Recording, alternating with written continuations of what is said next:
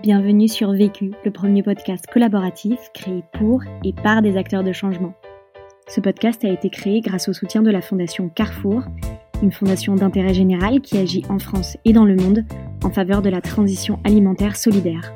Bonne écoute Je n'ai qu'une question à vous poser. C'est quoi la question? C'est quoi le problème? Vécu À chaque galère, des apprentissages. Vécu Vécu, des retours d'expérience pour gagner du temps et de l'énergie. Je m'appelle Marie-Astrid Raoul, j'ai 49 ans, un petit garçon de 8 ans et je suis directrice de la Fondation Carrefour. Qu'est-ce que la Fondation Carrefour? Fondation Carrefour est une fondation d'entreprise privée. Euh, elle est euh, axée sur euh, l'alimentaire et notre mission, c'est la transition alimentaire solidaire. On a trois axes où nous agissons principalement. L'agriculture durable et solidaire, l'anti-gaspillage solidaire et l'engagement citoyen. La fondation Carrefour, elle a 20 ans aujourd'hui. Euh, elle a fêté ses 20 ans euh, en 2020. Elle a accompagné plus de 1000 projets en France et à l'international. On a plutôt des projets euh, sur des pays intégrés qui sont la Belgique, l'Espagne, la Roumanie, la Pologne, Taïwan, l'Argentine, le Brésil, donc des géographies totalement différentes et sur lesquelles on a un impact qu'on essaye d'avoir le plus fort possible, notamment sur la transition alimentaire solidaire. La question. Comment transformer le rôle d'un mécène de simple financeur à co-constructeur? Le vécu. Quand je suis arrivée en, 2019 à ce poste de directrice de la Fondation Carrefour, je n'avais pas d'expérience euh, dans le mécénat à proprement parler. J'avais été élevée dans le milieu associatif, mais je n'avais pas d'expérience professionnelle dans le mécénat. Et euh, je venais plutôt euh, médias, communication, avec un parcours euh, euh plutôt assez large sur euh, les dimensions un peu stratégiques des entreprises, donc plutôt avec une expérience professionnelle très privée, avec des secteurs vraiment différents, un peu de retail aussi. Et la nouvelle, quand je suis arrivée, ma mission, elle était euh, de développer la nouvelle mission de la fondation qui avait été décidée en conseil d'administration fin 2018. Et l'autre challenge, il n'y avait plus d'équipe en place, euh, l'équipe euh, précédente étant sur le départ, donc il y avait le recrutement d'une nouvelle équipe en lien avec cette nouvelle mission. Donc un vrai challenge. Et mon idée, un peu peut-être naïve sur le mécénat, c'était qu'un mécène, il était financeur. Et il y avait quelques projets où euh, l'équipe précédente avait co-construit euh, certains, certains projets avec euh, des associations. Et là, je me suis dit comment, de simples mécènes, on pourrait devenir co-constructeur sur tous nos projets. il y avait une dimension assez large à ça, c'est comment je fais, avec quelle équipe, quel engagement je peux y mettre, euh, quelle force, euh, comment je fais pour euh, abandonner certains projets? Parce que 70 projets, être co-constructeur, c'est beaucoup trop large. on a neuf pays, comment je fais par pays, avec quelle équipe dans les pays pour travailler? Donc, un gros challenge devant moi. Aujourd'hui, une partie euh, du challenge est relevée. On a réussi à, diminuer la part de nos projets. On a 47 projets en France à l'international. C'est beaucoup pour pouvoir co-construire. On a mis une co-construction dans la majorité euh, des projets, euh, surtout en France, puisqu'il y a une certaine facilité à, à avancer main dans la main, un peu plus éloigné sur l'international, mais on l'a beaucoup fait en Roumanie, en Argentine et au Brésil. Euh, c'est une euh, dynamique euh, qui nous pousse à, encore progresser sur, sur ce domaine. Premier apprentissage. Créer les bonnes conditions en interne et avec les projets pour cette co-construction. Par quoi j'ai commencé pour aller co-construire ces projets? Donc déjà avec mon absence d'expérience mécénat, je suis allée sur le terrain, six mois de terrain auprès des associations pour bien comprendre leur engagement, leurs objectifs, comment elles voyaient l'avenir, comment nous, on était repositionnés avec notre mission, comment challenger euh, aussi euh, ces projets historiques que nous avions et les porter euh, en adéquation avec la nouvelle mission de la Fondation. ou bien les abandonner parce qu'à un moment, il faut faire des choix, mais ne pas les abandonner du jour au lendemain et tout en les accompagnant. Donc ça, c'est beaucoup de terrain. Ensuite, il a fallu trouver une équipe euh, qui m'accompagne dans cette démarche, une équipe euh, qui a un, un, instinct fort pour, pour le mécénat, pour la solidarité, mais aussi avec une vision professionnelle de, de, ces, de ces structures et qui a aussi une expérience développement durable, engagement sociétal pour avancer encore plus fort sur nos nouveaux axes euh, agriculture durable et solidaire et euh, anti-gaspillage. Un exemple concret avec les Restos du Cœur, partenariat historique de plus de 15 ans euh, avec les Restos du Cœur et principalement la fondation finançait les camions frigorifiques. C'est un point important de leur modèle. donc, on a continué la première année et puis on s'est dit, mais comment on peut avancer, transformer un peu les choses pour rejoindre nos axes euh, d'engagement citoyen, de développement durable, d'anti-gaspi. Euh, comment on peut travailler avec eux euh, sur tout ça? Ils ont une mission sociale primordiale. Ils sont conscients des enjeux et des responsabilités inhérents à toute, à toute leur structure, à leur action. Et ils souhaitaient aussi évoluer vers, vers ça. Et donc, on les a accompagnés. On a mis un pilote, on a financé un pilote sur le projet parce que faut toujours un pilote dans l'avion dans une association pour transformer.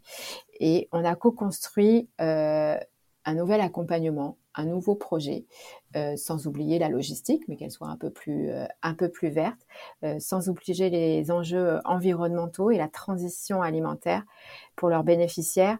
en développant des solutions entre leur achat et la logistique de circuits courts. Deuxième apprentissage rendre l'ensemble de l'entreprise actrice des partenariats pour mieux accompagner les projets. La fondation d'entreprise euh, Carrefour est donc d'intérêt général. Ça, c'est très important euh, parce qu'on n'est pas dans du sponsoring, on n'est pas dans du mécénat. Par contre, ce qui est souhaitable, c'est comment on met notre marque à disposition des associations pour avoir des leviers encore plus forts.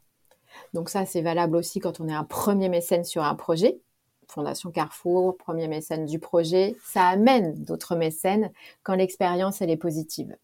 Ensuite, c'est comment on mobilise nos équipes de communication sur les engagements euh, des associations qui sont nos partenaires, avoir des leviers forts sur nos réseaux sociaux, sur notre communication presse, euh, puisqu'on a des liens forts avec euh, toutes ces activités de communication sur l'ensemble du territoire, parce que Carrefour est une marque forte, on le sait. Euh, donc ça, c'est un point important euh, qui, nous permet d'avoir des relations de communication de notre marque Carrefour, mais au profit de l'association. Là où on est un acteur entre la fondation et le groupe, c'est qu'on crée des passerelles entre le groupe et l'association. Pas sur tous les projets, Hein, ils ne sont pas forcément très intéressants pour le business Carrefour, euh, mais on peut, comme rebelle, euh, lier des ponts entre nos markets, euh, nos hyper, pour voir comment leur produit, qui a du sens, qui a été fait par des personnes en insertion, peut aussi se vendre dans nos magasins. comment telle association peut aussi avoir un impact sur l'anti-gaspillage au sein d'une de nos structures ou un de nos formats de magasins. Donc ça, ce sont des passerelles la fondation ne fera jamais de business, mais elle peut mettre en lien tout le temps, toujours, nos associations avec nos collaborateurs internes. Et pour rendre l'entreprise actrice des partenariats, pour mieux accompagner ces projets, c'est aussi communiquer auprès de nos collaborateurs. Cette communication interne, elle est fondamentale. Le collaborateur, il doit savoir, il doit comprendre, il doit assumer ce que fait cette fondation d'entreprise dans son groupe auprès du milieu associatif. Ça passe par des communications euh, internes de newsletters, mais aussi par des euh, liens entre euh, venez comme jury dans nos appels à projets. on va faire une conférence avec Ticket for Change le 11 octobre. On va sur le terrain faire rencontrer nos collaborateurs et nos associations. Autant d'actions qui permettent à nos collaborateurs de prendre conscience des enjeux d'engagement de notre entreprise, mais aussi de l'impact que ça peut avoir sur tous les projets que nous soutenons. Troisième apprentissage. Oser co-construire avec d'autres fondations. Comme je le disais tout à l'heure, on est une fondation d'intérêt général. Intérêt général. Donc ce qui compte, ce n'est pas notre Fondation Carrefour. C'est l'impact que nous, on peut apporter comme acteur. Moi, aujourd'hui, je suis convaincue qu'on n'y arrivera jamais seul. Donc, euh, c'est important qu'on soit plusieurs dans un projet, qu'on ne soit pas non plus euh, seul parce qu'il y a une notion de dépendance du projet. Donc ça, c'est très important aussi. Et euh, qu'on puisse ensemble réfléchir à l'impact, à comment on peut lever, bien sûr, des fonds. Ça fait partie du mécène, mais aussi des idées, des actions stratégiques, des réflexions stratégiques. Et ça, c'est formidable quand on est plusieurs autour de la table. Un exemple concret. On est partenaire d'ADN, l'Agence nationale pour le don, euh, avec lequel nous avons un partenariat historique et on a été présent tout au long de leur histoire euh, et de leur changement d'échelle. On a une opération d'urgence que l'on met en place avec eux et il y a plusieurs partenaires euh, sur, sur cette opération. Et puis, dans la communication, pour mettre en avant leur action, la visibilité sur cette action euh, prioritaire euh, importante tout au long de l'année, on fait chacun notre communication de notre côté. Mais c'est normal. L'association, elle est habituée à travailler en silo avec son mécène. Elle n'ose pas euh, trop dire ce qu'elle fait avec l'un ou avec l'autre. Mais pour qu'on ait un impact puissant à ce moment sur cette opération en particulier, il faut qu'on associe nos forces. Et c'est là qu'est tout l'enjeu euh, de notre alliance avec d'autres fondations. Mais c'est aussi à nous, mécènes, d'apprendre à l'association de ne pas avoir peur de créer des liens, de ne pas nous faire travailler en silo, chacun sur notre projet de mécène, de ne pas garder des liens exclusifs, mais plutôt de tous nous mettre autour de la table. Un exemple euh, assez probant sur euh, l'appel à projet que nous avons co-construit avec Emmaüs France. Nous étions le premier financeur pour euh, développer l'impact, il fallait faire monter en puissance l'appel à projet. Et là, il faut d'autres financeurs. Donc, ils ont mis d'autres mécènes autour de la table. J'ai senti qu'au début, ils se posaient la question est-ce qu'on peut, on peut pas? Mais si, on peut. On peut mettre la fondation Le Marchand auprès de nous. On peut mettre la fondation Truffaut à côté de nous. Parce que tous ensemble, on peut avoir un impact euh, beaucoup plus fort et avoir une vision stratégique différente, échanger, euh, mobiliser, euh, avoir des intérêts différents, mais en les associant, peut-être que ça peut créer un nouveau sens. Donc là, c'est important de ne pas travailler en silo, juste nous mettre autour de la table.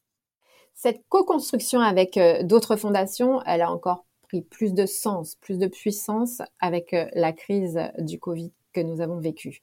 ce fut une autre expérience assez forte pour moi je venais récemment d'arriver et euh, cette vague euh, de précarité euh, est arrivée en pleine face un, beau jour et elle a poussé les portes, poussé les portes. On a été sous une avalanche de demandes aussi bien de tous nos partenaires associatifs, mais d'autres aussi qui sont venus taper à notre porte. On a besoin de, de lait, de couches, d'eau. Comment réagir à ça? Alors au début, on a essayé, alors euh, avec tous nos collaborateurs internes, d'une incroyable solidarité, alors que sincèrement tout le monde était à flux tendu dans nos magasins. Mais comment on peut trouver un peu euh, tant d'eau? Est-ce qu'on peut aller dans cette région euh, trouver quelque chose? Et en fait, au fur et à mesure, l'avalanche a été tellement, tellement énorme que grâce à, d'autres acteurs, on, s'est aperçu, et nos liens quand même entre concurrents, on s'est aperçu qu'on recevait tous la même demande au même moment, que ça mobilisait des équipes entières. Et on s'est dit comment on peut construire ensemble pour lutter beaucoup plus fort et beaucoup plus structuré, beaucoup plus intelligemment ensemble face à cette déferlante. Et c'est ce qu'on a fait avec nos concurrents. On s'est mis autour de la table et puis au début on a travaillé à un, Google Sheet, comme on dit, où euh, euh, on savait que euh, telle association avait besoin, comme la Croix-Rouge, un exemple concret, avait besoin de, de couches, mais d'un nombre incroyable de couches à ce moment-là, et on l'a mis dans un Google Sheet. Et chacun disait, bah moi j'ai trouvé ce stock-là ici, mais là moi il n'y a plus de logistique, donc mais moi je sais qu'il y en a à 300 km dans un dans un de mes entrepôts. Donc comment je les rapatrie? Par quel biais? On a essayé d'unir nos forces, unir nos forces avec toutes les associations autour de la table. Et ça, c'est un moment fort et qui nous a permis d'encore plus aujourd'hui construire, co-construire ensemble. Et ce Google Sheet aujourd'hui, il a permis de travailler sur un, nouvel outil, une plateforme numérique avec plusieurs associations, plusieurs industriels, plusieurs acteurs euh, de l'anti-gaspillage qui se sont mis autour de la table, ensemble, sans gouvernance, euh, juste travailler ensemble et pour développer une plateforme Solidarité Association qui existe aujourd'hui, qui a soufflé des milliers de repas depuis cette crise. Et ça, on est hyper fiers de l'avoir fait ensemble. Quatrième apprentissage. Composer son portefeuille de projets pour les rendre complémentaires et renforcer encore les opportunités de co-construction. Ce qui est quand même fondamental, c'est aussi de créer notre portefeuille de projets. Euh, ce que je disais, c'est qu'il est important de faire mieux, de co-construire mieux. Pour ça, il faut être présent, donc il faut aussi diminuer ce nombre de projets pour être beaucoup plus fort. Mais comment on les associe pour n'oublier personne? C'est-à-dire les projets locaux, les projets envergure beaucoup plus nationale ou internationale, comment on rapproche les deux euh, et qu'on finance les deux? Euh, moi, j'ai pris le parti pris d'avoir une méthodologie double impact, comme je dis. C'est-à-dire, je soutiens au niveau national l'association parce qu'elle a besoin de structurer son plaidoyer, elle a besoin de développer euh, son réseau, elle a besoin de porter ses connaissances, de porter son action beaucoup plus fortement. Et je soutiens en local. En local parce qu'on est aussi un groupe de territoire. On est Carrefour, on est un groupe de territoire. On est sur toute la France. Et en local, le lien, il est beaucoup plus fort. Donc ma méthodologie, c'est de financer les deux à deux niveaux différents, un structurel et un opérationnel. C'est important pour nous d'aller chercher ces, réseaux nationaux. Pourquoi? Parce que eux, ils ont besoin de financement c'est moins sexy euh, de financer un réseau national qui a un impact de plaidoyer, mais en fait on finance du RH, oui c'est moins de l'investissement, oui c'est moins de terrain. Non, c'est très important. Et nous, on peut être un financeur. Un exemple, euh, la FOP, euh, qui est une association nationale qui porte le plaidoyer de l'agriculture urbaine, est venue nous trouver en disant, voilà, on a porté ça bénévolement, euh, avec petite structure. Euh, on, sait qu'on a un plaidoyer fort à porter, mais aujourd'hui, on ne peut pas sans financement. Donc, on vient vous voir parce qu'on se dit que peut-être euh, dans cet axe que vous portez sur l'agriculture durable et solidaire, vous pourriez nous accompagner à trouver, améliorer notre structure et avoir un impact beaucoup plus fort. Exemple parfait. Oui, on est là oui, on va vous financer euh, un poste RH parce que vous avez besoin d'un pilote dans, ce réseau national. Oui, on va être à vos côtés et ça va vous permettre peut-être d'avoir d'autres financements parce qu'on est à vos côtés. Ça, c'était un exemple euh, euh, et une rencontre formidable avec la FOP.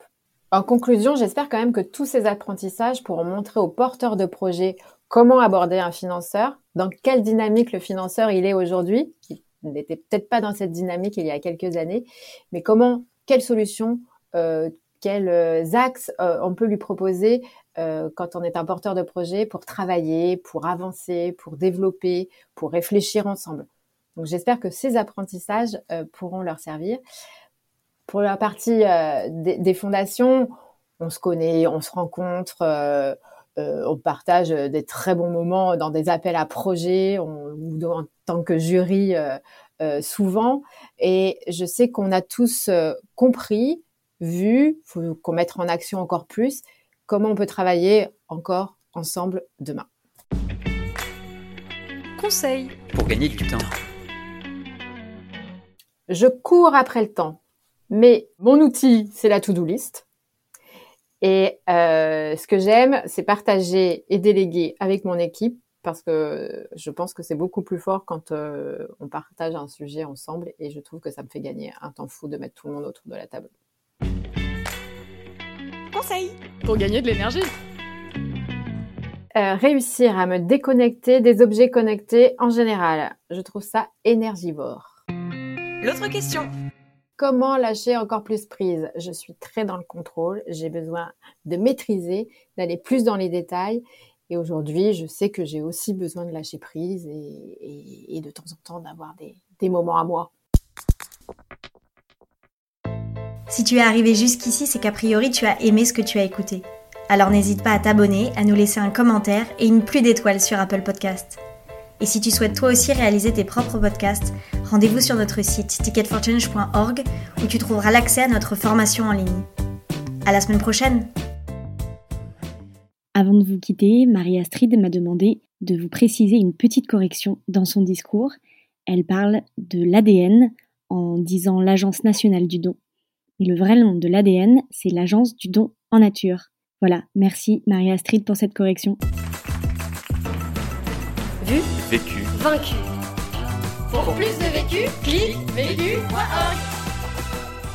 Je voulais te dire, euh, tu sais, on, on a tous nos petits problèmes. Vécu.